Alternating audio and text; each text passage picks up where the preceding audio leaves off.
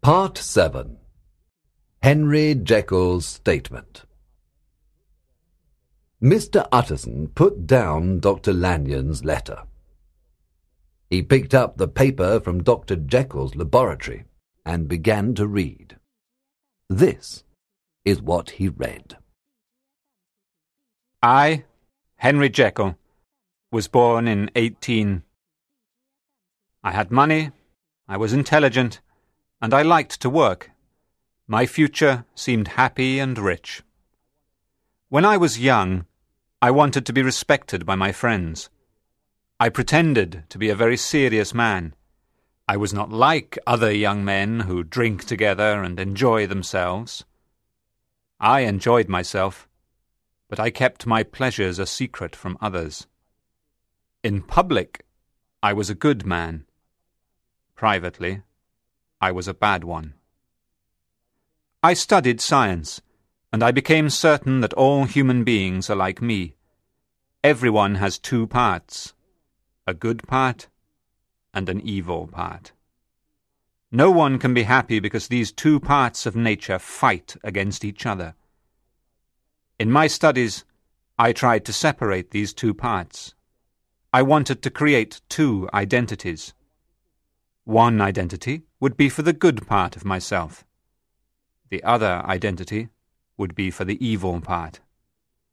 I thought each identity would be happy. The good part would be completely good, and the evil part would be completely evil. I worked for many years to find out how to create these new identities. I bought some special powders from a chemist in the city. Then one night, I mixed the powders together. I drank the mixture, and immediately I felt ill. Suddenly, I was a different man. I looked at myself in the mirror.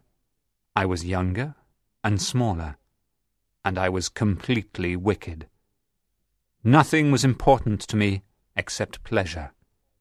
I had become Edward Hyde. I drank another glass of the mixture and Edward Hyde disappeared. Instantly, I became Dr. Jekyll again. I could now change whenever I wanted. The well-known and respected Dr. Jekyll could become Edward Hyde. Edward Hyde could do things that the good doctor was not allowed to do. I began to like the new identity I had created for myself. At first, Edward Hyde was happy just to enjoy himself, but soon he began to do terrible things. Dr. Jekyll was often terrified by the things that Hyde did. The doctor could do nothing. Jekyll and Hyde were different people. Soon I realized that Edward Hyde was dangerous. He might do something that would damage the doctor's reputation. I remember the night when Hyde walked over the body of the little girl. When he had to find money to pay the girl's family, he came to the doctor's house. I decided to give Hyde a separate bank account and to give him his own house. I prepared the will which you disliked so much, Utterson. I thought I was safe. About two months before the murder of Sir Danvers Carew, a strange thing happened. I took the powders as usual and became Edward Hyde. I went out into the city and returned home to sleep.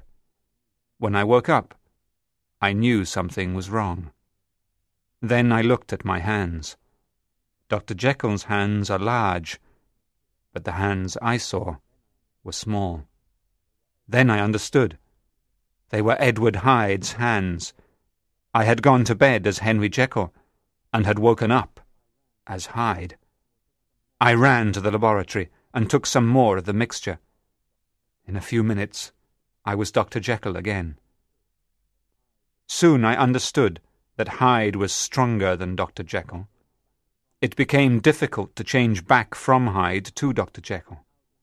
Sometimes the powders did not work. I knew that I must choose between the two identities. I decided to be Dr. Jekyll.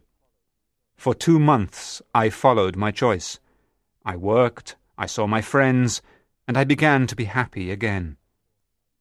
but every day I thought about Hyde. I missed his life of pleasures. I missed the excitement of being Hyde. One day I drank the powders again. This time, when Hyde came, he was angry. That was the night that he murdered Sir Danvers Carew. Hyde enjoyed the violence of the murder, but he was afraid of the police. He came back to the laboratory and drank the powders. I, Henry Jekyll, remembered what Hyde had done. I was terrified. I swore that I would never take the powders again. Edward Hyde was finished for ever. For a while, I lived as Dr. Jekyll. I worked, I saw my friends, I thought I was safe from Hyde. One day I went to the park. I sat there, thinking about my life.